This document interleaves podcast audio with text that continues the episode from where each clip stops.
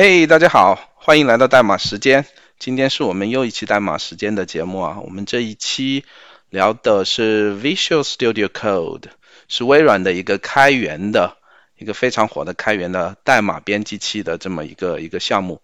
呃，我们请到的嘉宾是在西雅图微软西雅图工作的吕鹏，他是 Visual Studio Code 核心团队里面的成员之一。吕鹏，你跟大家简单介绍一下自己吧。嗯，大家好，啊，我叫吕鹏，啊，我现在在嗯西雅图呃微软的总部，就是从事 VS Code 开发这样一份工作。嗯，对。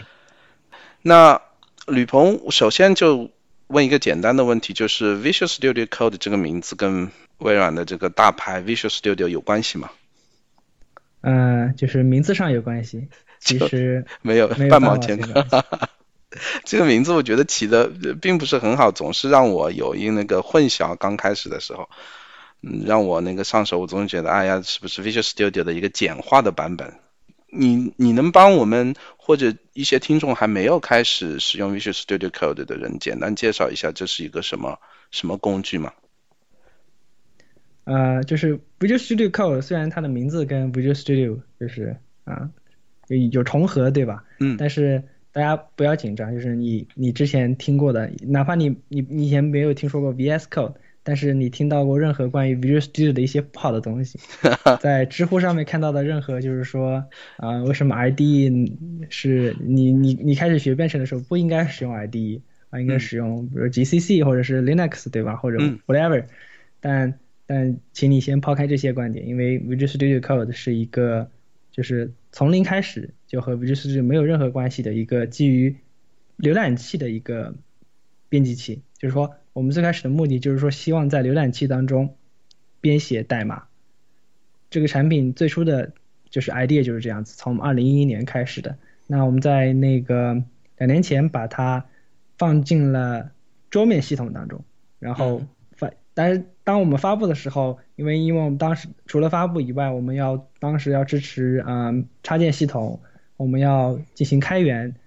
啊名字是最不重要的事情，所以我们就选择了 Visual Studio Code。那简言之，这是一个编辑器，但是我们希望重新定义编辑器对于每一个人的这个意义吧，就是说它不只是说用来就是简单的编写代码，而且我们希望你能够在这个编辑器当中能够体验到。和 IDE 一样的一些功能。嗯，其实这个编辑器我自己已经开始在使用了。我之前用过 Vim，用过 Emacs，现在我用 VSC。就是吕鹏，你之前是个 Vim 的用户吧？你现在开始用 VSC 这样？OK，就是我的感受就是，我周边很多的人已经开始用 VSC，然后不管你去网站上怎么搜索这个 VSC。大家给的用户的评价百分之九十以上都是非常好的，都是说很好用，然后插件很多，然后上手也快，然后也可以扩展，就是不仅很火，而且是微软做的一个非常非常棒的这么一个项目。至少在我的心目中，就是改观了很多关于微软以前 这么一个形象，就是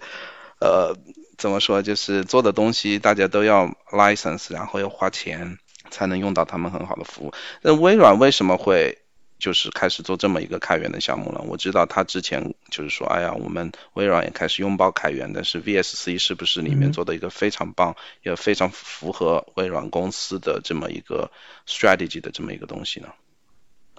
嗯，我觉得就是说，呃，VS Code 只是，我觉得 VS Code 只是刚好成为了就是那个产品，就是嗯，就是那个让人对。微软就是改观的这个产品，因为从技术角度上讲，那可能 TypeScript 的技术含量在某种程度上可能更高，对吧？那，嗯，我这么讲可能不是特别的准确，就是说，如果我们想象一下，如果没有 VS Code，那么大家讨论最多的产品就是微软的一个不错的开源的项目，那很有可能就是 TypeScript，嗯，而不是像什么 .NET Core 呀，或者是 ASP.NET Core 之类的，嗯，那么。啊，我觉得 VS Code 就是说，嗯，我觉得能够成功的一个一个原因就在于，就是说我们试图把，就是我们所有我们要 ship 出去的这个产品和 feature，我们都试图把它做的做到极致，把它做好。嗯，同时我们以一个非常开放的这样一个这个姿态去去做，因为我们把所有东西都放在 GitHub 上面，就是这可能是老的微软一个比较难以想象的地方，因为老的微软每次做一个产品之后，都会把都会有一个网站，就是用来收集用户反馈，就我们最开始也用了叫 User Voice，那在这样的网站上面，你可以去留言，然后可能会有官方的人给你回复，对吧？对。但大部分时间，这个网站对你来说是非常冰冷的，就是你你也不知道上面那些人是不是真人，还只是说告诉你说哦，我们我们已经在研究这个东西了，或者怎么样。嗯。但是当我们把所我们把这些网站全部都关掉之后，我们只用 GitHub，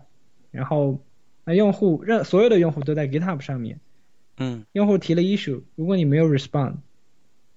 别的用户会不断的提醒你，用加一也好，对吧？点赞，然后。还有什么中国人民发来贺电，这都是我见过的这个评论，就是他们会不断的提醒你，如果你不 respond，对吧？嗯，我们会不断的敲你的脑袋，告诉你嗯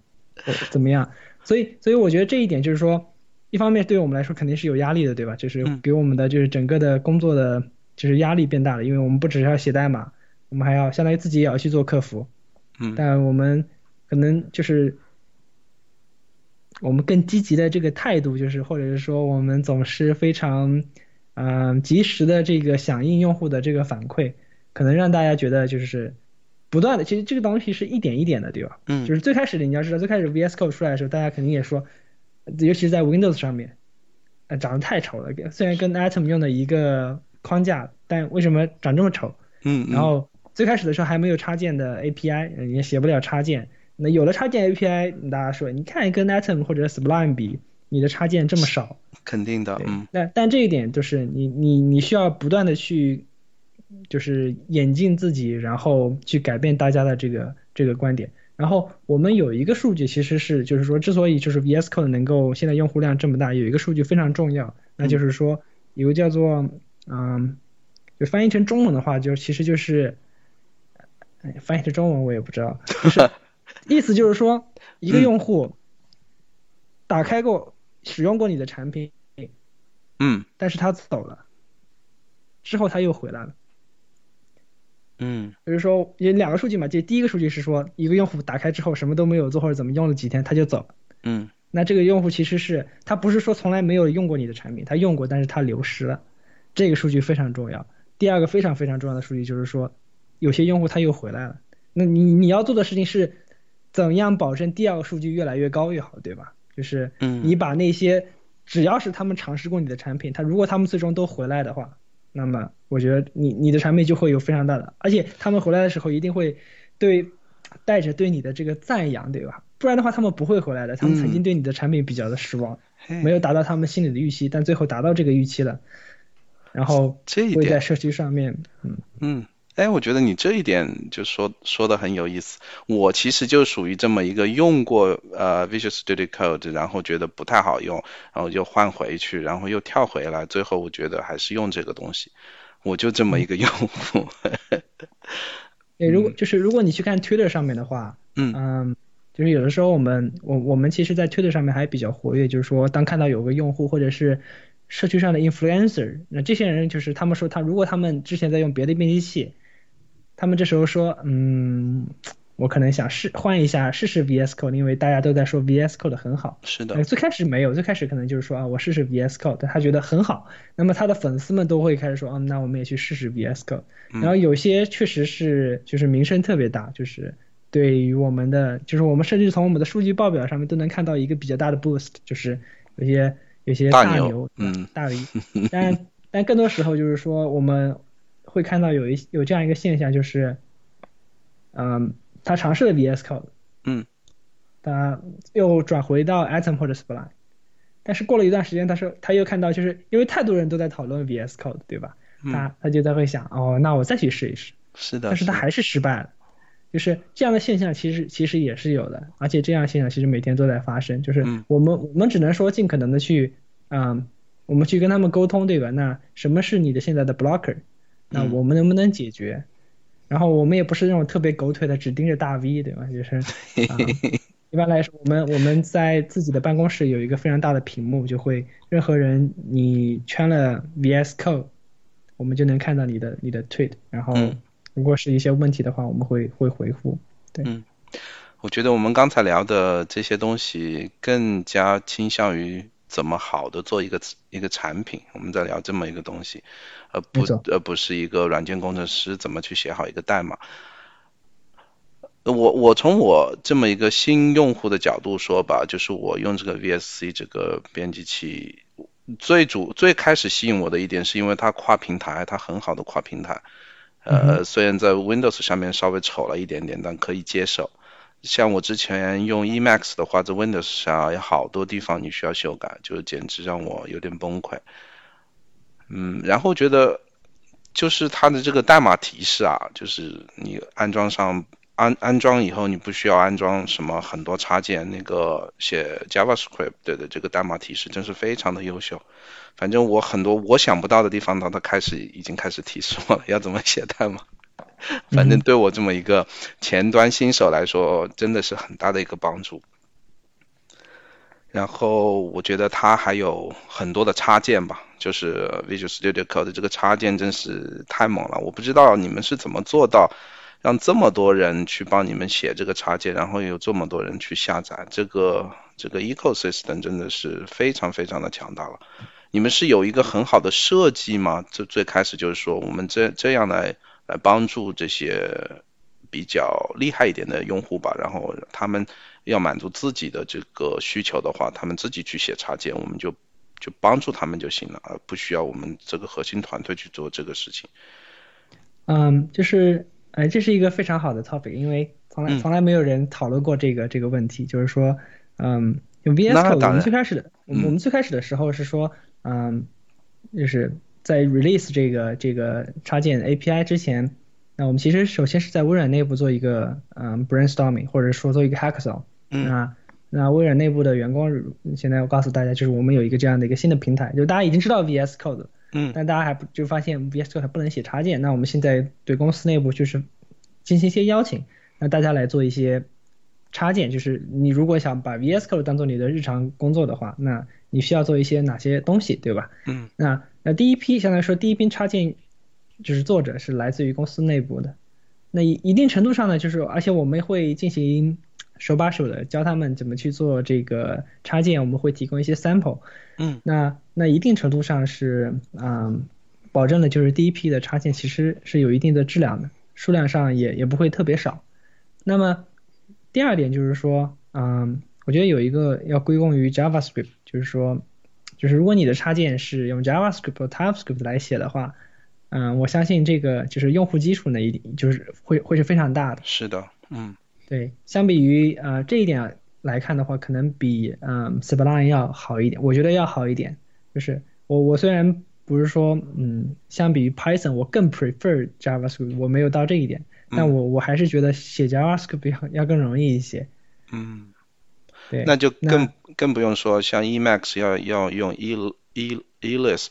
或者对 Win Win 的插件是怎么写的？不会是啊用 C Vim 加是 Java？其实是其实是自己的一套语言叫 VimL。OK OK，那其实那些那个上手都会比，当然比 JavaScript 难很多对。而且你想想，其实是一个非常嗯，当你去考虑这个事情的成本的时候，你你你会犹豫，对吧？就是说，嗯就是我们虽然多学一门语言没有什么关系，而且大部分语言可能是比较接近的。比如说，如果都是 Lisp 的话，你可能你学某学会一门，你可你可能会无无缝的这个穿梭于这个嗯不同的方言之间。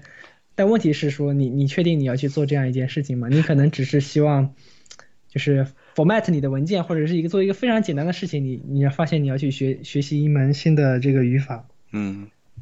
是的，是的。而且我觉得 V VS Code 做的好的地方，可能也是微软这么一个历史传承吧，就是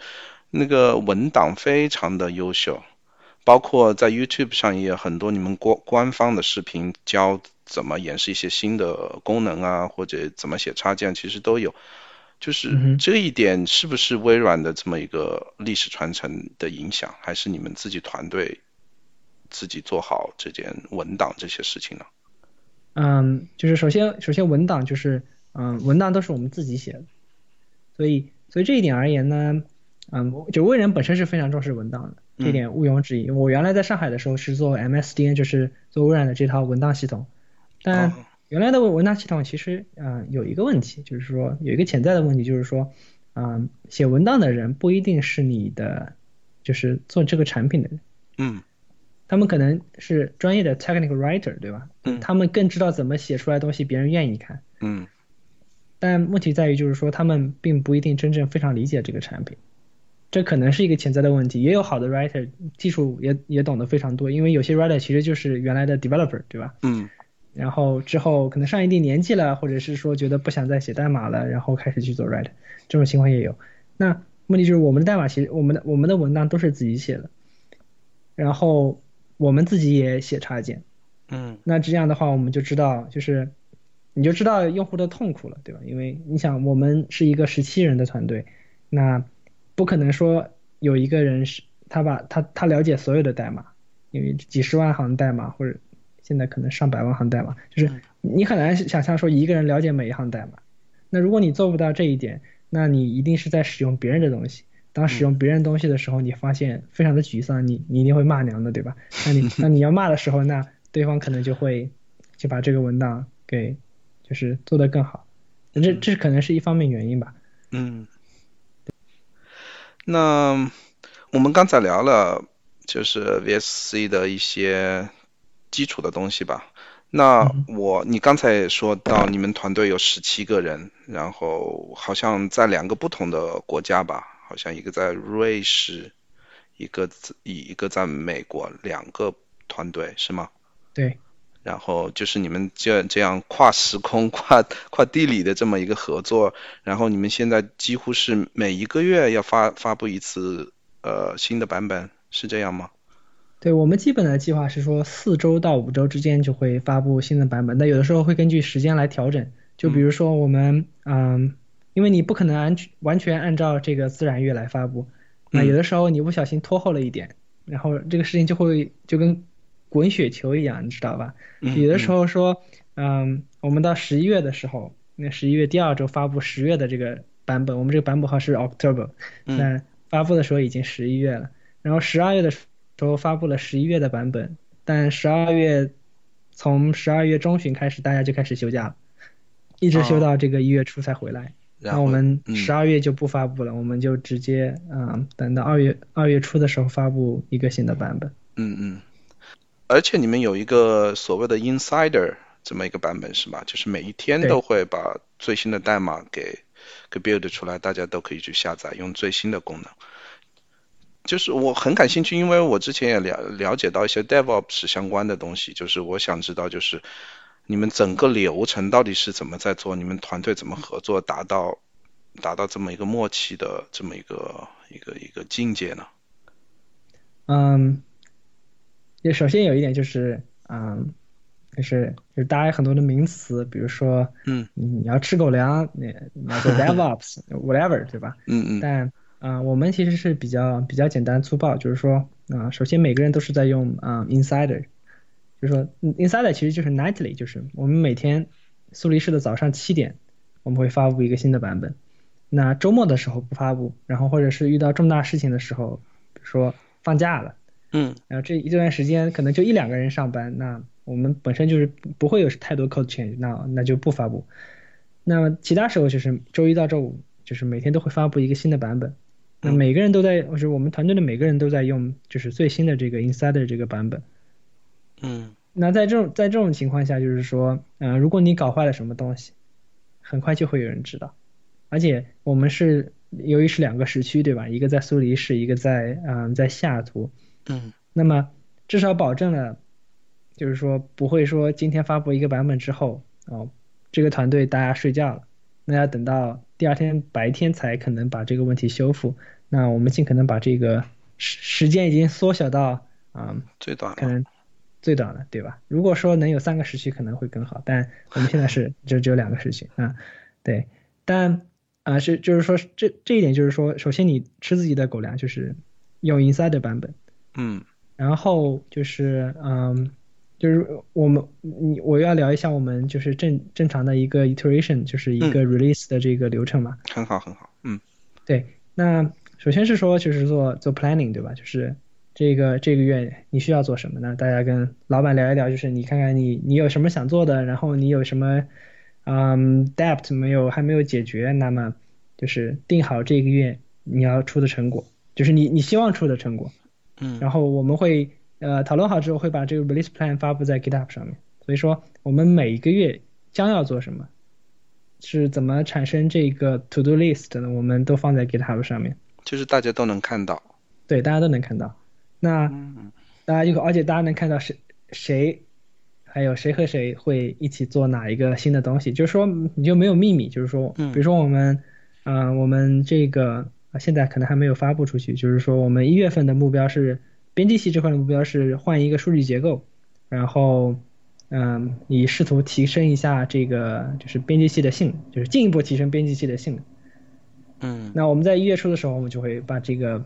就是发布出来，就告诉大家我们要这么做。那任何竞争对手其实也是能够看到的，而且我们会做什么都是通过 pull request 发出去，就是大家都能看到。那这之后呢，我们就是就是 plan 发布出去之后，会在我们会有三个礼拜到四个礼拜的开发时间。嗯，一般来说，有的时候会只有两个礼拜，因为就是在我们在讨论计划的时候，这一个礼拜我们会处理一些上个上个 iteration 遗留下下来的问题。那之后会进行两到三个礼拜或者四个礼拜的这个密集的这个开发，就是你每天就 focus 在你 to do list 上面的事情，把它做完。嗯，做完之后，我们会有 code freeze，就是两周到三周之后，我们 code freeze，在 code freeze 那一天一定要保证所有的 build 都是 passed，所有的 test 都是 passed。嗯，然后从那一天开始，接下来的一周我们会所有人做测试。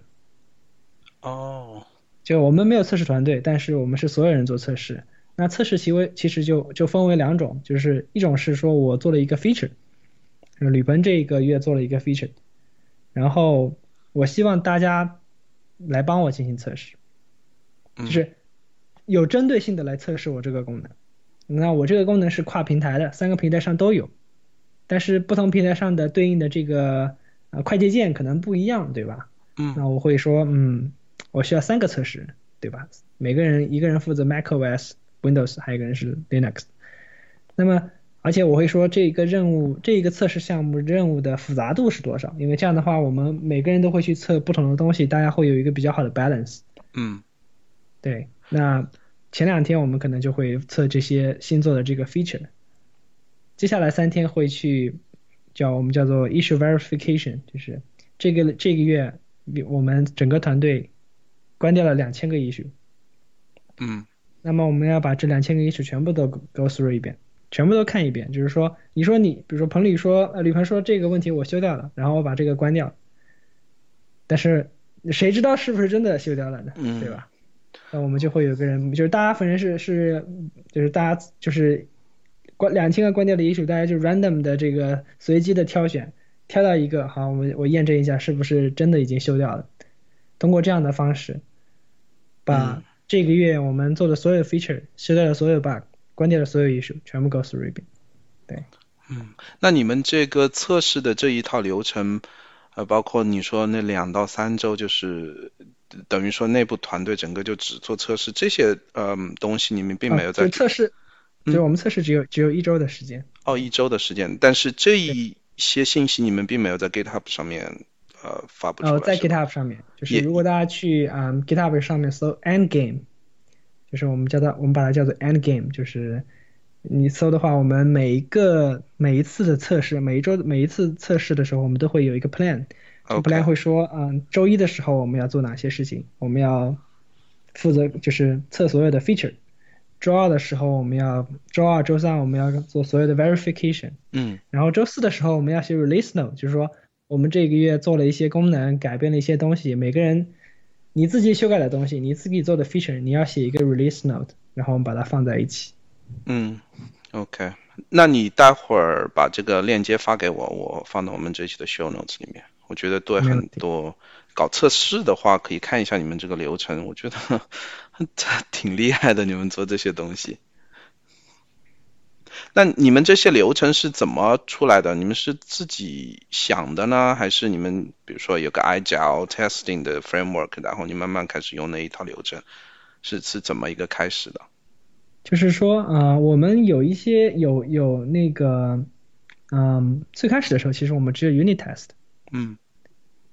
那其实是一个比较比较简单的就是测试，对吧？因为 unit test 并不能 cover 太多的东西，但是，嗯嗯，可能归功于两点吧，就是第一点就是说你你如果你代码质量比较高的话，你没有没有太多你需要关担心的东西。嗯另外一个就是说你你当然你是要有责任心的，就是说你自己做的 feature，你做出来之后，你自己要首先你在就是把它发布出去之前，就是你发呃你 push 到你的 GitHub 上面的 master 上面去的时候，你你自己一定要做很好的测试，因为如果你不这么做的话，你很快就会被人喷的，对吧？就是你把我的，你就你把大家的东西都搞坏了，嗯嗯那那在这样的压力之下，你你其实是要比较认真的去做测试的。那呃，发布到 master 上之后，就是这只只是第一道关，对吧？这是第一道关是是你自己的，嗯你你已经觉得没问题了，然后你发布出去之后，嗯，过八个小时，另外一边就是，比如我们在 Ramen，我我们发布了这个，就是发布到这个 GitHub 上之后，苏黎世他们把这个东西拿下来一看，哦，有问题。如果他们能修的话，他们会帮修掉；如果不能修，他们会直接 revert 掉。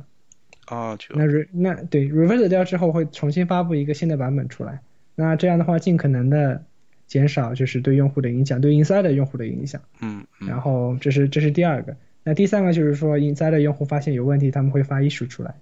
所以所以其实相当于是说，你作为一个 feature，你发布出去一两天之内，如果有问题，你肯定知道了，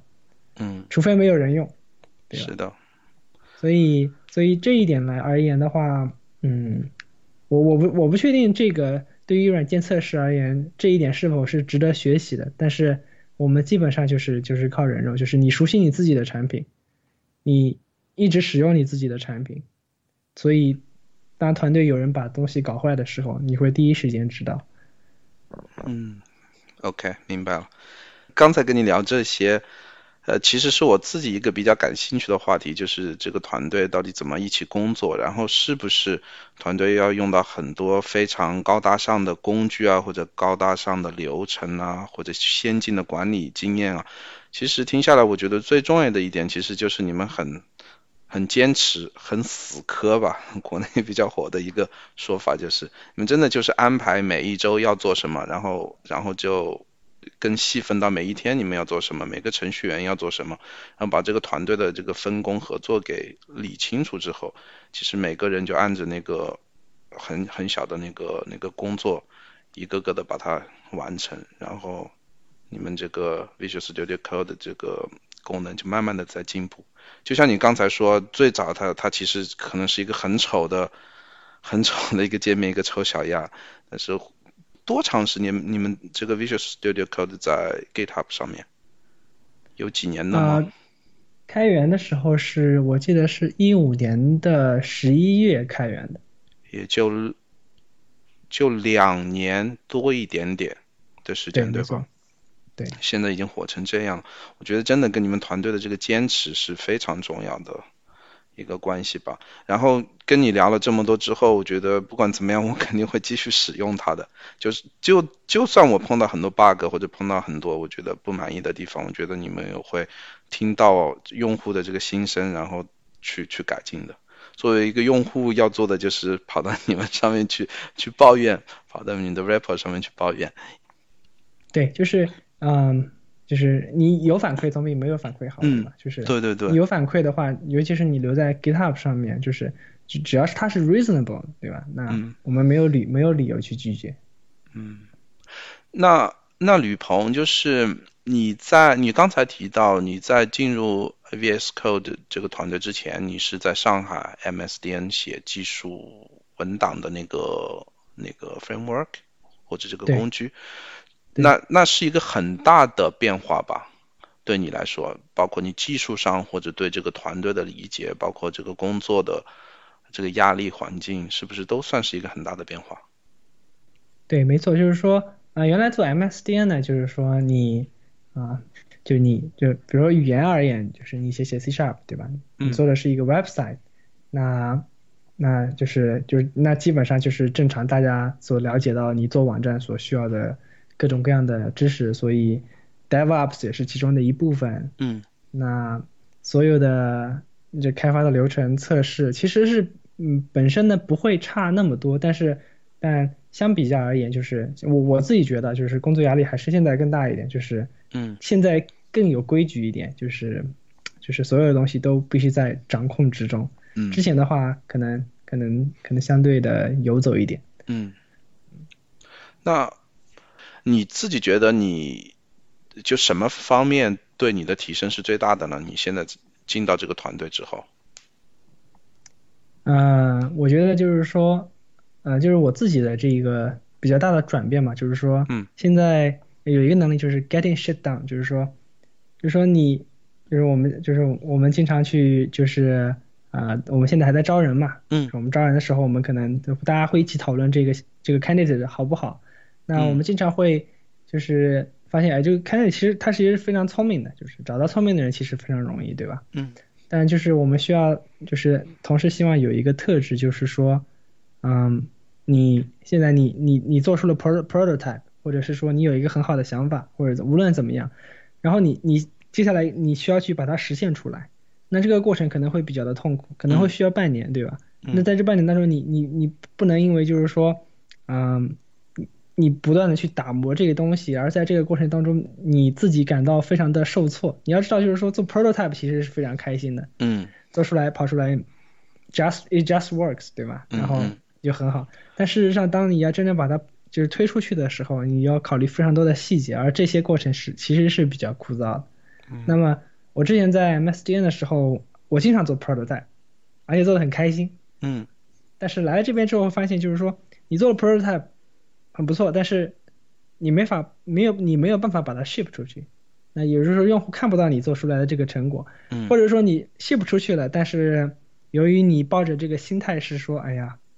，it just works 是吧？在我在我的机器上它它工作了，那就这样吧，发布出去吧，然后你带来比较大的问题，可能这是对我一个思维上的一个转变吧。嗯，OK，那你当年从 MSDN 转到 VS Code 的这个团队，是你知道是什么特质引吸吸引了这个团队让你进去的吗？因为好像两个工作不是那么的搭界，你是怎么跳跳到现在团队的呢？啊，呃一方面主要原因就是就跟大家一样，就是大家知道，嗯，VS Code 是个好产品，对吧？嗯然后 VS Code 有个好老板，啊，是一个不错一个不错的团队，一个好的老板，就是 Eric Gama，所以这这是一个比较大的原因。另外一方面就是当时我觉得，呃，我做 MSDN 就是做文档这一块，嗯我觉得我做的，嗯我觉得已经是比较的，就是我比较了解文档这一块东西了。，OK，就是我知道，就是微软做文档的历史，所有的历史包袱，我不说所有吧，大部分的历史包袱，嗯我知道现在的技术的这个 bottleneck 在哪里，我知道社区上面是在怎么做的，但嗯我觉得那我我我怎么去进一步的拓展我自己呢？我发现可能比较的局限。那我想试一试新的东西，但我我而且我我发现我自己比较喜欢做 tooling，就是做一些工具类的这个产品。OK，那对我发现 VS Code 他们正在招人，那你就一个一个不错的团队，我就去试一试了。对，啊，厉害厉害！我觉得怎么着都得试一下，你谁知道成不成功呢？对吧？对，因为那我当时没有、嗯没有什么准备啊，就是吗看到这个机会了就去，那就去试一试。嗯、然然后面试什么的也没有问很刁钻的问题是吧？就是你那那啊，是我们嗯，我们我们是做啊、我们会做 pair programming，OK，对，然后就结对编程，就是我我是当时我人在国内嘛，但是我飞到西雅图这边来啊、做了两周的绝对编程。嗯 OK，然后他们最后决定你是不是 OK。对，好的，这是一个比较好的判断的方式，比比刷题好多了。嗯那肯定，那肯定。嗯，好了，我们刚才聊了很多呃软的东西，我们现在聊一下 VS Code 里面一个挺有意思的点，就是怎么去写插件。呃，其实我我问了吕鹏啊，我之前我现在的工作跟其中一个插件有关系，所以我就问吕鹏能不能提前看一下这个这个插件是怎么写的，然后就再用这个时间我们聊一下，也教我一下写 VS Code 的插件这个东西。那我们现在就打开那个 GitHub 的那个 repo，然后你看用什么最好的方式能够让我这个新手入门。然后怎么说，我们也没有视频，就真的只能用语音的方式来好好来介绍这个。有点难度啊，这简直就是尬聊。是尬聊。嗯，其实其实这个我，嗯，哦，你说你说，就是你给我发的其实是两个链接，就是嗯，就是有第一个链接太牛了，就是那个 Source SourceForce 的 Salesforce 的那个插件，对吧？嗯嗯。它它其实是一个 Extension Pack，就是插件包，就是它包含了非常多的插件。OK。几乎包含了 VS Code 主流的各各种插件类型，然后另外一个就是就是 Vim 插件。但是当然，Vim 插件不能算主流，因为 Vim 插件为了能够让 Vim 插实现 Vim 插件，我们其实 VS Code 提供了比较多私有的 API 出去，对，就是我们并没有写在文档里面，但是实现了一些功能，然后不然的话，Vim 根本 Vim 插件根本做不出来。OK，对我觉我觉得我们可以先从就是前面这个可以说起，就是这个 Salesforce 的这个。对你你要给这个听众朋友们介绍一下这个 Salesforce，就 是对，这其实。是我自己的一个私货啊，嗯，就是 Salesforce 它其实是一个云的平台，然后它是做 CRM 的一个，就是美国也一个一个挺有名的一个一个独角兽公司了吧。然后之前就是有自己的一套 IDE 啊，然后现在 Visual Studio Code 这么火，大家也开始写了这个 report，用个开源的方式。来来看 Visual Studio Code 能不能帮这个 Salesforce 来一些编程人员吧，来来用到这个编辑器吧。所以我个人来说，因为我开始呃要做 Salesforce 的 developer 这么一个角色了，然后我就想，那我也是呃 VS Code 的用户，那我为什么不能学一下这个插件的编写，然后贡献一下自己的代码呢？也能帮我的 CV 上面也许将来能够 能够添上一笔。氪金，这是我的一个想法，其实都挺挺挺自私的吧，但是我就想用这个时间，也能够让大家可能能够知道这个，呃，插这个 VS Code 的插件怎么编写，因为我一直都觉得有一点就是，不管你是用哪个文本编辑器吧，或者 IDE，你真的需要比较精通，知道它怎么用，然后提高你自己的那个理解力和你的那个工作效率，这对一个。程序员其实是非常重要的，我觉得写写这个插件应该是一个比较好的帮助。嗯嗯，没问题，那你就帮忙吧。行，我我们开始全球呃首家 中文 VS Code 插件教程音频教程。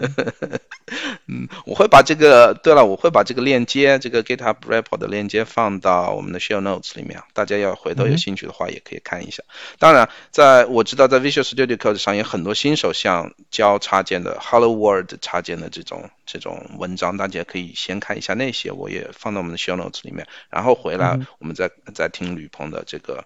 这个这一次第一全球第一次的的讲解。OK，请开始。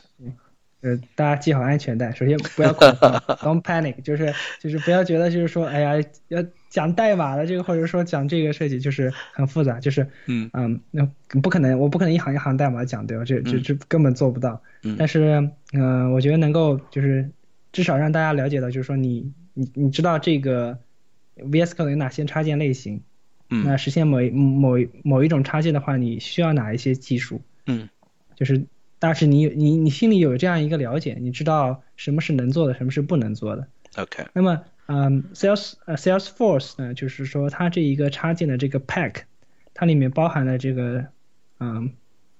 这样几种，就是比较典型的这个插件类型。嗯。那么，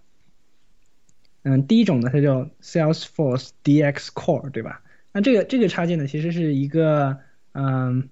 非常简单的这个插件，它做了什么样的一个事情呢？就是说，你知道，就是很多软件它有命令行工具，嗯，那么那很自然的就是说，那你有大家希望说我永远生活在我的编辑器当中，就像大家希望我永远生活在 Emacs 当中一样。那我我希望我能够在 VS Code 里面直接操作我的各种工具，嗯，或者说能够用我熟悉的这些 command 能够。操作我的原来你需要在 command line 里面操作的工具，那么它的第一个插件就是做了这样一个事情。嗯，那么就是说，你写一段 JavaScript 去 spawn 一个 process，这个 process 跑的是你的 command line，然后你跟你的 command line 进行就是通过 socket 进行进行这个交互也好，嗯，然后你拿到你的 response 之后，你其实是无论你拿到是 XML 还是就纯的 text，你解析完了之后反馈给 VS Code。那一个典型的例子就是说，你希望按下一个键之后就能够跑一个命令。嗯，那这怎么能够做到这一点呢？就是你你在你的你你创建一个新的插件，我们有 Uman 通过 Ucode 你可以创建一个 VS Code 的一个最简单的一个插件。嗯，这插件做的一件事情就是说，把一个快捷键绑定到一个你书写的一个 command 里面去。那这个 command 里面其实就是一个函数，你可以就把它就当做一个函数。这个函数做了一件事情，就是跑这个命令。嗯，非常简单，非常简单的一个 Node.js 的一个一个程序。那 CS4 的这个插件呢，其实也就比这个稍微的复杂了一一点，或者是功能呃更更齐全了一点。OK，那我是不是可以呃理解为就是在呃 Visual Studio Code 里面就有那个 Git 的这个功能，它也是一个基呃基于呃界面的，你可以对其实理论上是同样一个概念，对吧？你点几个按钮就可以 commit 你的 code，然后你 push 到你的远程的话也是点几个按钮。这跟你刚才说的这个概念是不是同一个概念呢对，也甚至上你如果你希望的话，你可以自己做一个 Git 的插件。？OK，好吧就。是在 VS Code 里面，其实能够实现，就是我们甚至提供了 API，就是说提供一个叫做啊、source control 嗯 provider，、就是说你除了 Git，你可以支持其他的这个版本管理，就是 SVN 的 provider，你可以其实可以自己写。那你如果你乐意的话，写一个更牛的 Git 的插件也是没有问题的。嗯，OK，那好，我们刚才聊到了第一种这个最基本的、最简单的插件，对吧？对，其实就是说你怎样通过一种方式把你的代码绑定到一个 command 上去，而这个 command 是能够绑定到某一个快捷键上面。OK，明白。嗯，第二种呢，就是说，嗯、叫做它是一个 language server。嗯那那这个事情就是说是就比较，我我不确定大家是否有听说过 language server。那这是微软或者说是 VS Code 我们团队正尝试去推广的一个一个技术解决方案，就是一个在编辑器和语言之间的解决方案，就是说你不用再为每一个编辑器都书写一个插件，嗯。那或者说你不需要再为了，嗯、呃，我换一种解释吧，就是说，比如说 TypeScript，那 TypeScript 团队出了 TypeScript 这个语言之后，那肯定是更希望更多的人用，那他需要去补全这个工具链这一块，对吧？嗯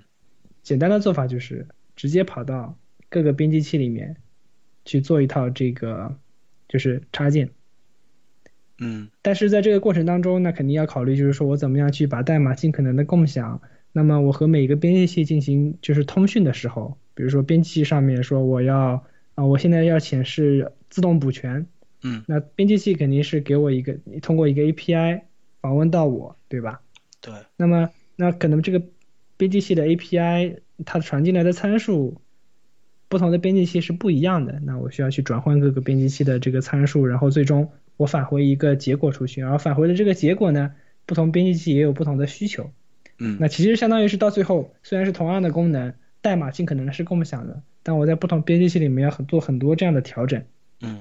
那么 VS Code 现在我们推出的这个叫 Language Server Protocol，定义好了一套通讯的规则。那么任何的编辑器只要实现这个 protocol，任何的语言在实现你们的这个代码就是这个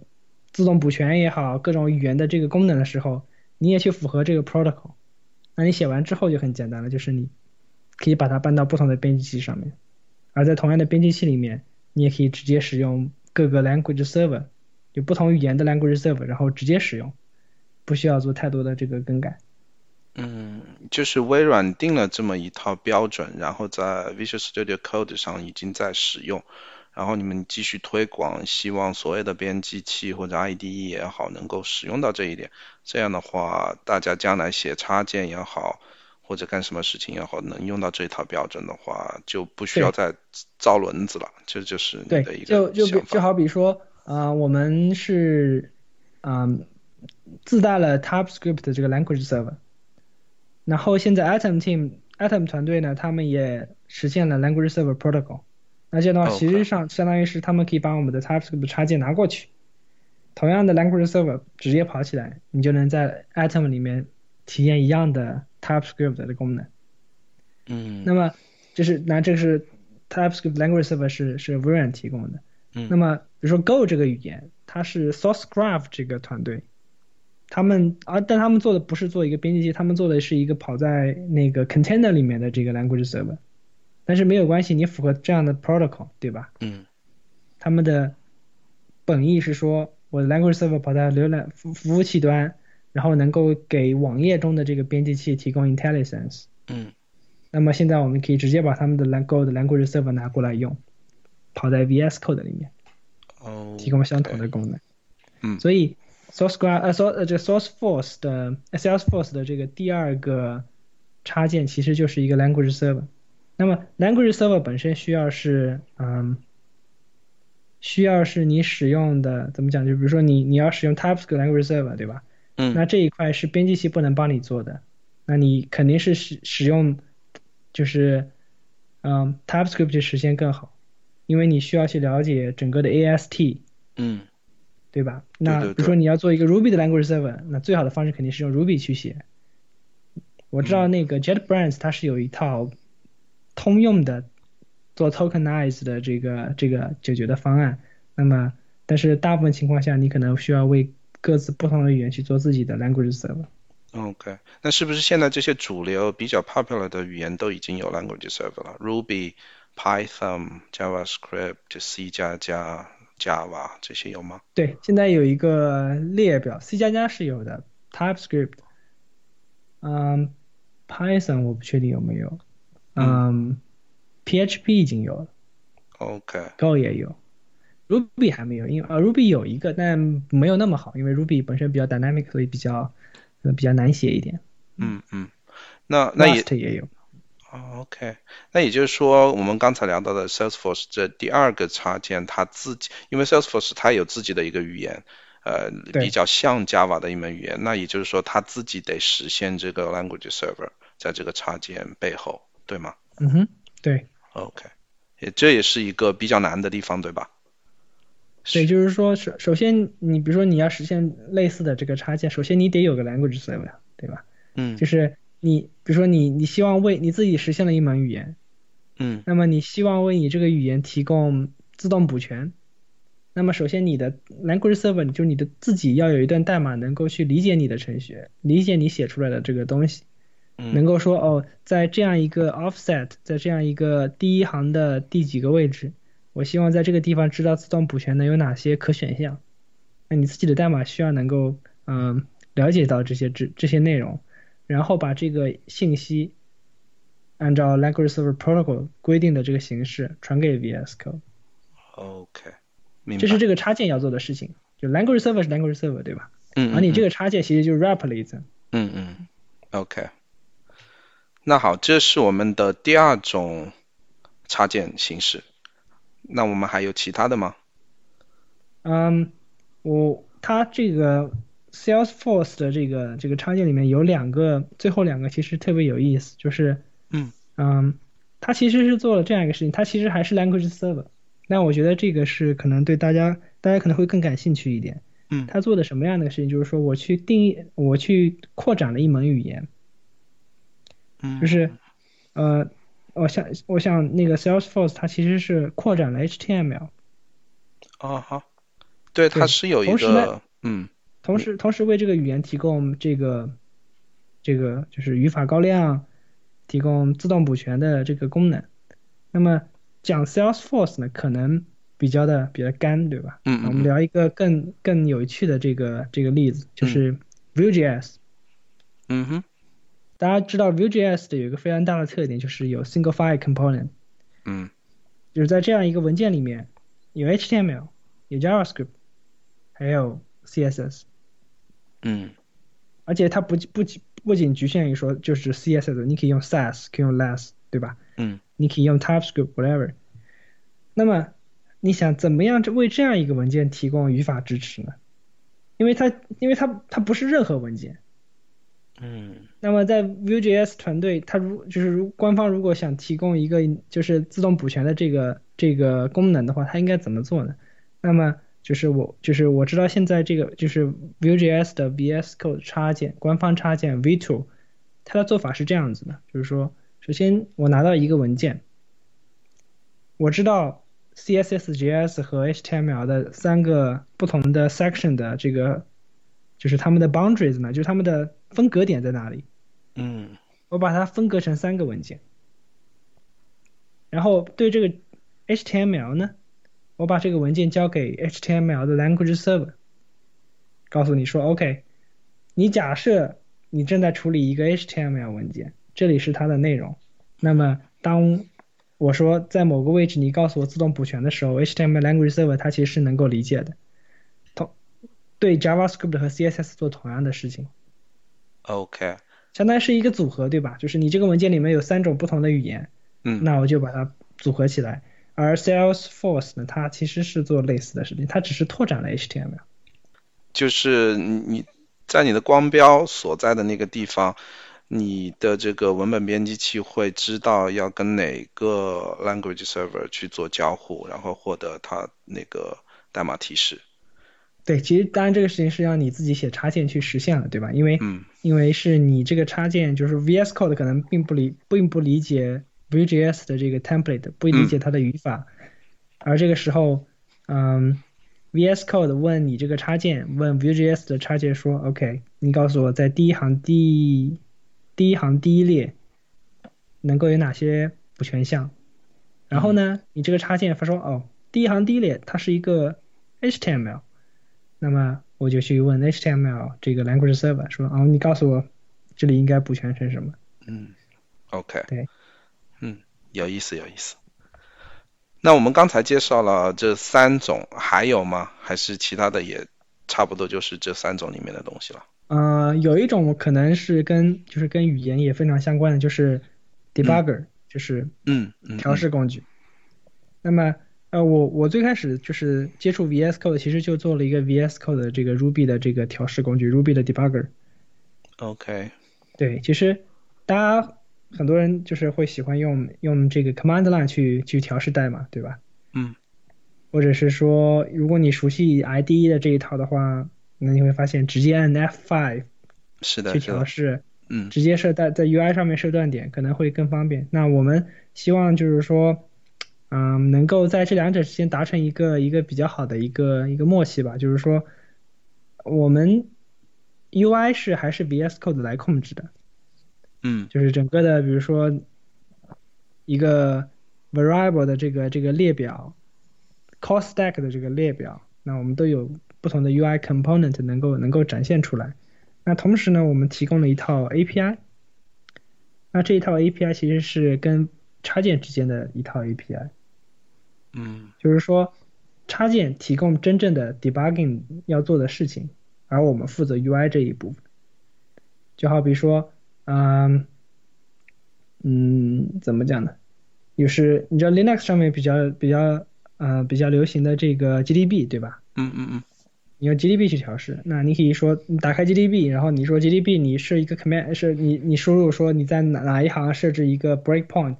然后说运行，然后到那个 breakpoint 它就会自动停下来。嗯，时候你能再输入一个命令说告诉我当前有的 call stack 是什么样子。嗯，那么这套 API 的作用就是说，我告诉你说用户按了 F5，你要开始 debug 了。这时候你洗一个线程，你洗一个新的进程，在这个进程里面跑 GDB，然后你。然后用户在界面上面在第十行加了一个 breakpoint，这时候 VS Code 就会把这个信息告诉你插件，然后插件说 OK，在第十行要加一个插加一个呃那个 breakpoint，于是你用你在 GDB 里面你就发一个 socket 这个信息过去，然后你输入了就是告诉 GDB 说 OK，在第十行加一个 breakpoint，嗯，其实你就是其实做一个信息的搬运工吧。嗯。嗯，就是在你这个 Visual Studio Code 上面，你做的所有的，不管是设断点呀，还是按 F 五啊，那个都跟你跟那个后面的那个 Debugger 直接会连连到一起，你会把这个信息送给 Debugger。就是就是通过你这个插件，就是说你你做的其实是一个 adapter，对吧？这个插件其实就只是一个 adapter，、一边是 VS Code 的 UI 传过来的各种信息，另外一方面是真正的这个 debugger，无论它是 GDB 还是 Ruby 的 debugger 还是别的什么。嗯那我知道有一个插件在 Visual Studio Code 很火的是那个 Google Chrome 那个 Debug JavaScript，是不嗯是这个就是刚才你提到的这个 debug 的一个实现？对，就是说，呃，我们的 UI 是跟这个插件进行通讯，而这个插件其实最终其实是调用的是 Chrome 的 debug，就是 Chrome 的 API。OK，Chrome 开发工具的 API。嗯，明白明白。那我们刚才讨论的这些，是不是就是我们能做的所有类型的插件？我们还能做其他的哦、还有事情？还有一些比较呃，可能就是入门更容易一点的，比如说你可以插件做主题插件。嗯，做颜色、theme 这些东西是吧？对，由于 VS Code 的使用呢，其实是 TextMate 这一套这个就是方案，所以说，嗯，Sublime 老的 Sublime，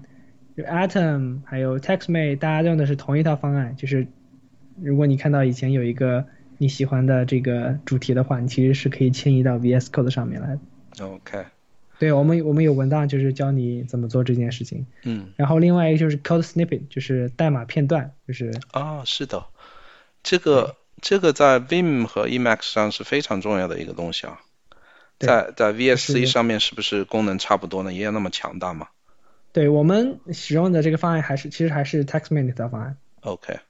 也就是说，啊、就是如果你你或者说，嗯就是 TextMate 基就就是事实标准嘛，就是嗯嗯 TextMate 做的 Theme 的方案，Tokenizer，还有 Snippet，那 Sublime、Atom、VS Code 都在用，所以其实就是基本都是互通的，就是这样的话，大家迁移起来可能就成本更小一点。嗯 嗯，好的。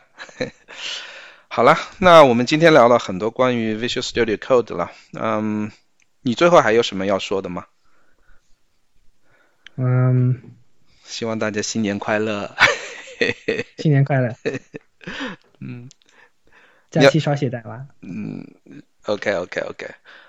其实我跳到 Visual Studio Code 来，真的是看你们这个团队的工作和你们这个勤奋吧。我其实有点烦，就是我每次打开，它就提示我，哎，有新的版本了，要不要下载？我就、嗯 我就 later，我就点那个 later please。哎，你你是用的 Windows 吗？嗯、我想想，我 Windows 有，然后 Ubuntu 我也有。对，我觉得有一点就是，你们难道不能让它自己更新吗？一定。我当然我是用的那个 system 的 package 去 install 的，我每天都得去同一个地方去更新，或者我得去网站上去更新，对吧其实就是说，在 Windows 上面这个事情比较的比较的难做。？OK，我我们其实是嗯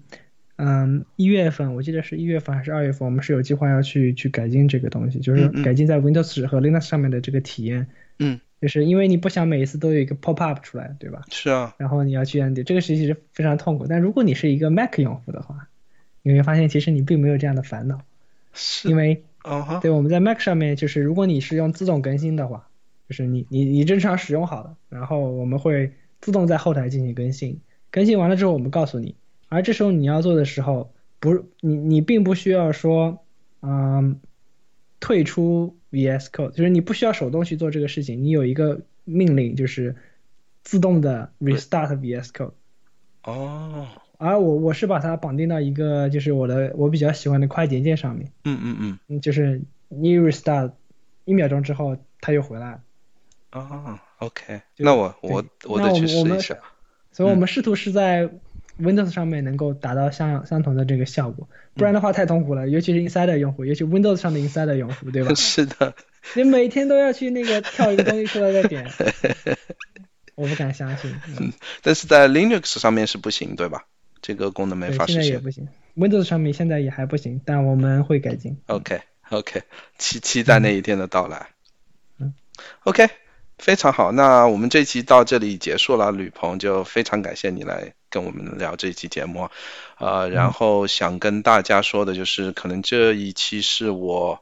呃主播代码时间的最后一期节目了，因为我现在也有新的工作，然后可能工作时间比较紧。嗯，然后二零一八年新的一年要到了，希望大家都能。好好的写代码，然后工作顺利，身体健康吧。那我们以后在不知道在什么地方能碰到，或者大家能一起有兴趣聊天吧。OK，好的，吕鹏，非常感谢你来参加我们的节目啊。那我们回头再聊吧。好的，嗯，拜拜，拜拜。